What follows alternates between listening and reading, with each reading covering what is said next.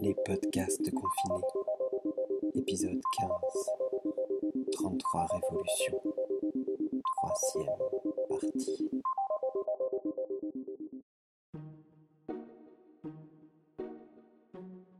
« 17. 8 heures du matin. La chaleur et l'humidité sont déjà insupportables. L'atmosphère échappe à tout instrument de mesure. Quelque chose d'indescriptible flotte dans l'air. Le bus est en route pour l'abattoir du quotidien. Des gens accrochés aux portes et aux fenêtres, des mains baladeuses à l'intérieur, la pêche du petit matin. Il finit par s'arrêter au carrefour de deux avenues figées dans le temps.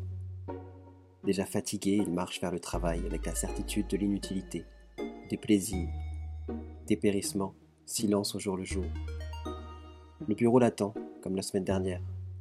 Il n'y a ni surprise, ni changement, ni nouveauté. L'épopée épuisée, ne reste que l'ennui, l'absentéisme et la paresse. La conscience est volatile. Si on ne la nourrit pas, elle se raye. L'aiguille saute et elle devient incompréhensible, insaisissable, impénétrable. Tout manque de définition. La saleté efface les formes les plus élémentaires. Le vol est une pratique légitime. Le chantage est facteur de cohésion. La décadence se déguise en progrès, et même ainsi le disque continue à tourner. L'aiguille se bloque, saute et revient en arrière. Le désarroi est la seule certitude. Il le sait, il n'y a rien de positif à attendre d'aujourd'hui. Dans des jours pareils, la vie lui semble un exercice littéraire en vain, un poème expérimental, un traité de l'inutile et du superflu.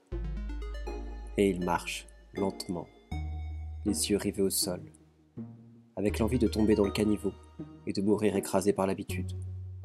Il allume une cigarette, exhale la fumée et regarde derrière lui, au-delà du temps. Il se dit qu'après tout, la réalité est un lieu étrange, du moins ici.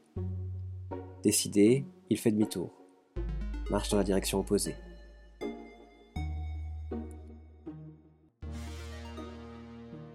Il monte dans un minibus qui sent la cire pour carrosserie, coincé entre six inconnus. À travers le pare-brise, il voit défiler le monde rayé comme un disque où tout passe. La ville, blanche de toute cette lumière, les gens sur les escaliers, sur les balcons, sous les porches, qui regardent dans le vide, les files d'attente et les trottoirs défoncés. Le chauffeur n'arrête pas de se plaindre. L'essence, les pneus, les pièces détachées, grammaire de la locomotion, parole à mouvement perpétuel, le Capitole, des photographes ambulants, des touristes, des adolescents en fugue, des minettes courvêtues, des flics qui observent, des adultes qui s'adonnent sans ambiguïté à la dialectique du désœuvrement. Il marche, attentif aux conversations, à mort le syndicat crie quelqu'un. Tous pourris Suceur de bite lance un autre. Ta gueule, connard Oh, un début de bagarre. Moi je te le dis, t'es qu'un gros pédé. Tire-toi, mec La foule s'agite, les esprits chauffés à blanc. Éthique du coup de couteau et de la balle dans la poitrine. Dégage, c'est en train de péter Les flics, la voiture de patrouille. Il arrive à l'arrêt et demande qui est le dernier de la file. Des gens partout, des disques rayés que personne n'écoute une statistique pour le discours ou le bilan comptable. Et pourtant, ce ne sont pas eux qui sont de trop, se dit-il. C'est moi qui suis de trop.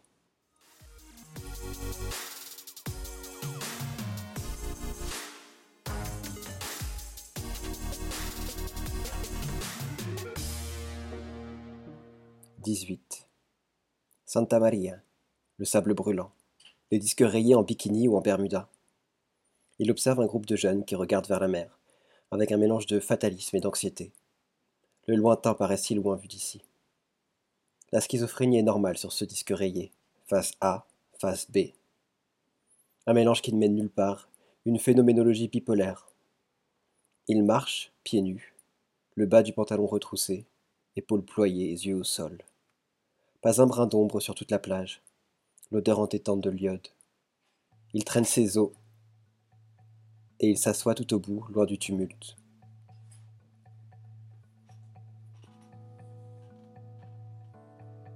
Il fume face à la mer, se dit que rien ne le retient ici, et tout là-bas. Assis sur le sable, il se demande pourquoi, dans quel but. Sa vie s'écoule avec une lenteur sidérante, à la Tarkovsky, et tous ses anciens rêves se sont dilués avec l'aide implacable de la réalité. Si au moins son travail le rendait heureux, mais même pas petit bureaucrate qui supporte des chefs infiniment plus médiocres. Ce n'est pas non plus une question matérielle, ses besoins sont minimes. Il vivrait à peu près de la même façon n'importe où sur la planète. Il s'agit du choc entre la réalité et lui. L'inertie qui l'empêche de sortir de l'enlisement, le faux dilemme qui l'attache au néant. Il fait une chaleur criminelle. Elle fait fondre les neurones, incite à la violence, décuple la fécondité. Il n'y a pas une bière à des kilomètres à la ronde, ni eau, ni soda, ni rien qui puisse acheter en pesos. Rien ne m'appartient, se dit-il. Et moi, est-ce que j'appartiens à quelque chose? Le disque rayé résonne plus fort. Soudain apparaît un groupe de jeunes portant un objet étrange, à mi-chemin entre un ready-made et une armoire cassée. Ils sont six ou sept à le porter. Ils mettent la chose à l'eau pour monter dessus. Le spectacle attire une horde de curieux. Vous partez? On se casse. Droit vers les States. Bon voyage, messieurs. Merde, emmenez-moi, soyez pas chiens. L'engin flotte par miracle, en lançant des eureka. Il se dirige vers le large en ramant avec des manches à balai. Tout est rustique. Le radeau, les rames, l'équipage, le pays. Les curieux font un boucan de tous les diables. Certains sourient, d'autres l'air soucieux. Et il finit par s'approcher lui aussi, avec inquiétude et envie. Il est surpris de ne pas entendre de cris de réprobation.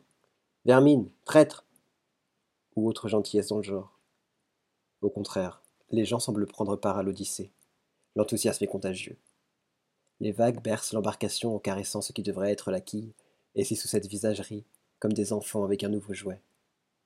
Ils n'y arriveront pas, se dit-il, en voyant le radeau s'éloigner et disparaître derrière les vagues.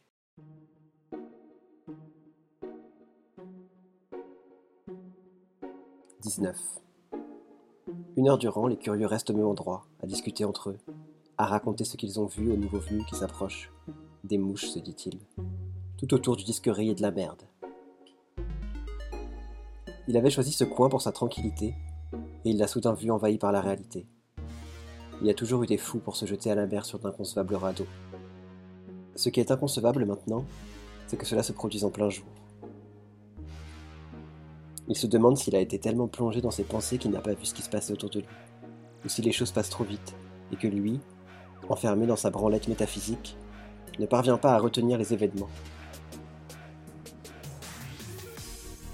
C'est comme si sa mémoire s'était elle aussi soumise au grand disque rayé qui régit la vie. Mémoire sélective, mémoire craintive, mémoire limpide, correcte, débarrassée de ses impuretés. Il prend le chemin du retour, il rentre chez lui, enlève sa chemise. Il met une cassette de Moussorski et appelle le bureau en inventant une excuse. Le chef le rassure. Ce n'est pas grave, mais va voir un médecin. C'est la première fois qu'il est absent à son travail, alors qu'il le déteste. Donc cette absence inquiète. Tu es sûr que tu n'es pas malade? Non, camarade, c'est juste. Un petit malaise. Il raccroche. Rhum, cigarette, canapé. Il prend un livre au hasard, l'ouvre à n'importe quelle page, n'importe quel paragraphe, n'importe quelle ligne, et lit à partir de là sans y prêter attention. Le disque rayé de la vie quotidienne se superpose à l'histoire et, bien sûr, à toutes les hallucinations à propos du futur. La seule chose qui importe vraiment, c'est aujourd'hui. Il s'enferme dans la salle de bain en pensant à la russe. Il profite que l'eau est revenue pour prendre une douche sans se presser. Il éjacule en arrosant les murs. Ses genoux chancellent, il se sèche avec une vieille serviette effilochée, puis il défèque. Ça y est, il est un homme nouveau.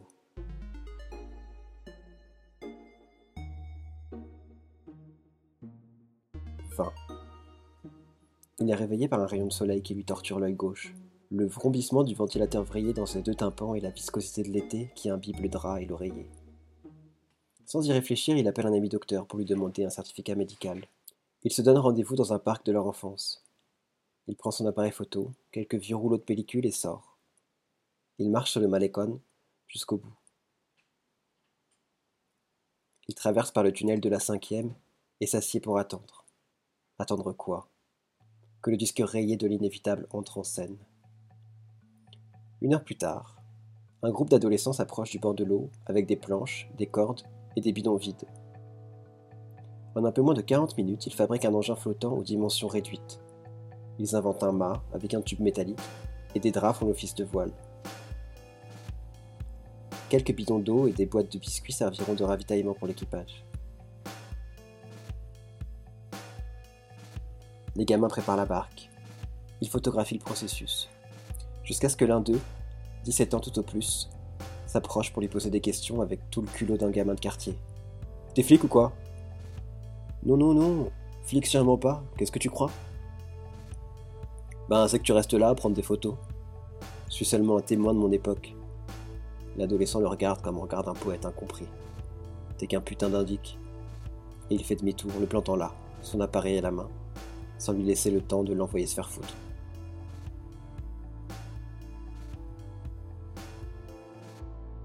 21. Il termine le premier rouleau de pellicule quand l'objet flottant s'éloigne avec sa cargaison de ceux qui en ont marre de tout et que rien ne retient plus. Pendant que la barque avance vers le détroit de Floride, il reprend le chemin de chez lui, entraînant les pieds. En se demandant à quel moment le rêve de l'avenir est resté ancré dans le passé. Tout ce que nous pensions avoir laissé derrière, se dit-il, revient de nouveau tous les vices de l'ancien régime, mais today. Comme une vis qui tourne à vide, ou un disque qui se raye et tourne sans avancer. La violence est partout, se dit-il. Les esprits sont toujours sur le point de craquer, et n'importe quelle excuse, aussi mince soit-elle, suffit à déclencher le crime. La faim nourrit. Le désespoir est le seul espoir, se dit-il. Il arrive au parc, en face d'un théâtre où il retrouve son vieil ami.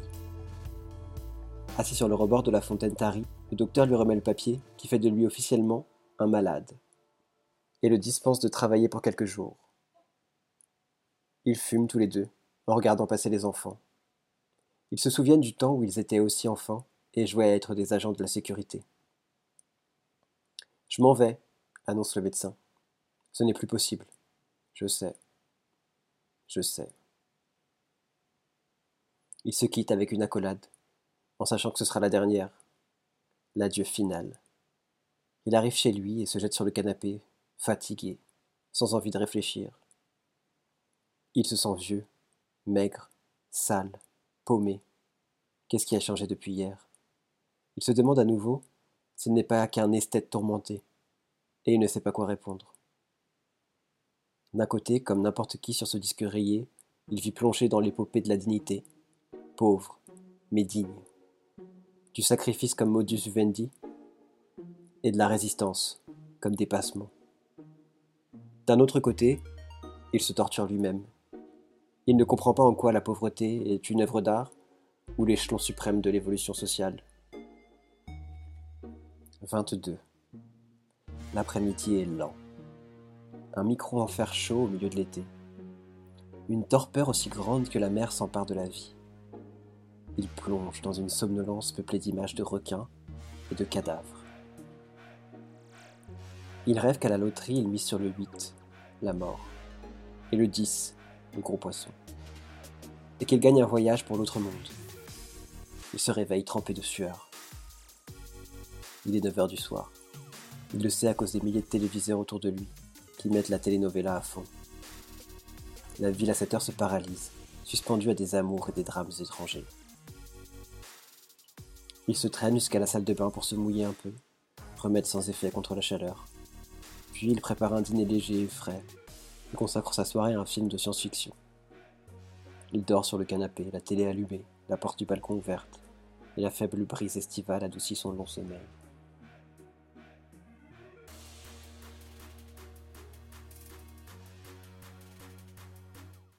« 23. Il se réveille à 6h30.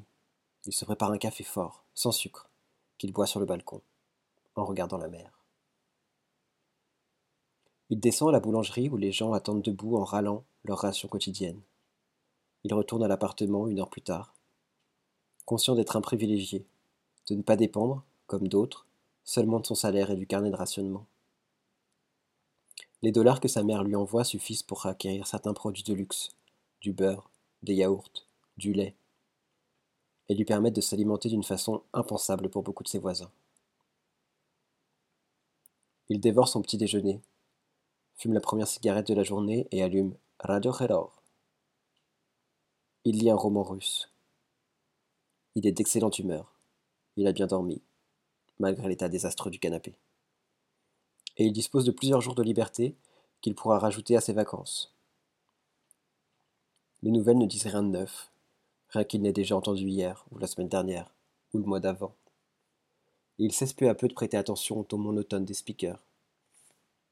Le roman, en revanche, le saisit à chaque page, et il se plonge dans la tragédie annoncée d'un personnage anonyme et banal, si lointain, si étranger qu'il finit par s'en sentir proche.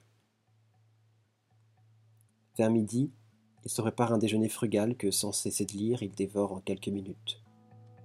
Il est en train de laver l'assiette et la poêle quand il entend des voix dans la coursive. D'abord, il n'y fait pas attention, pensant qu'il s'agit d'une affaire privée, mais peu à peu, il comprend qu'il se passe quelque chose de moins habituel.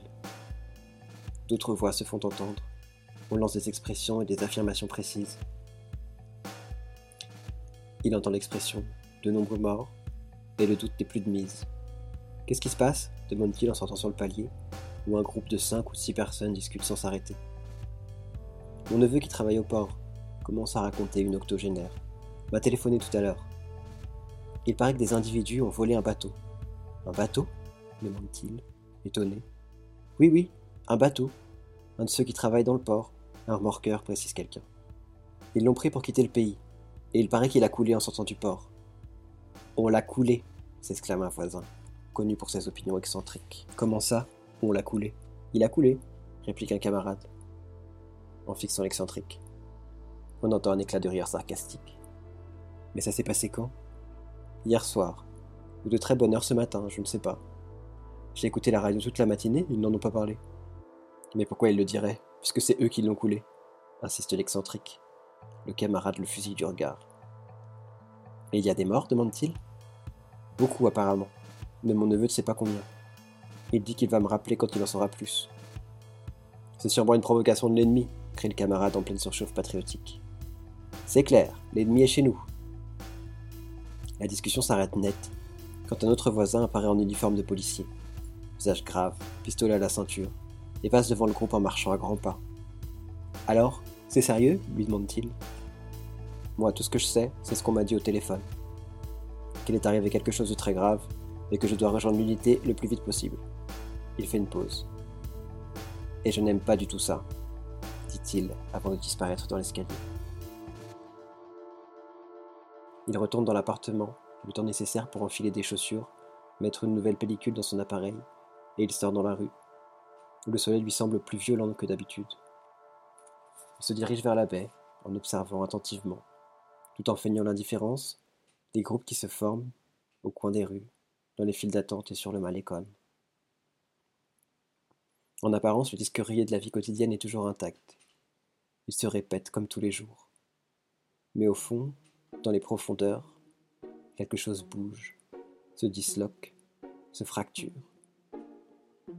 Il arrive dans la partie la plus ancienne de la ville et rejoint le port. Et il y a des gardes partout, comme un ornement public. Il ne peut pas s'approcher. Un flic lui coupe le passage, et avec une amabilité ostentatoire,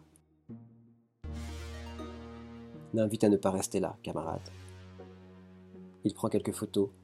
Un petit groupe gesticule, pointant du doigt le Moro, la forteresse qui surplombe le port et la pleine mer.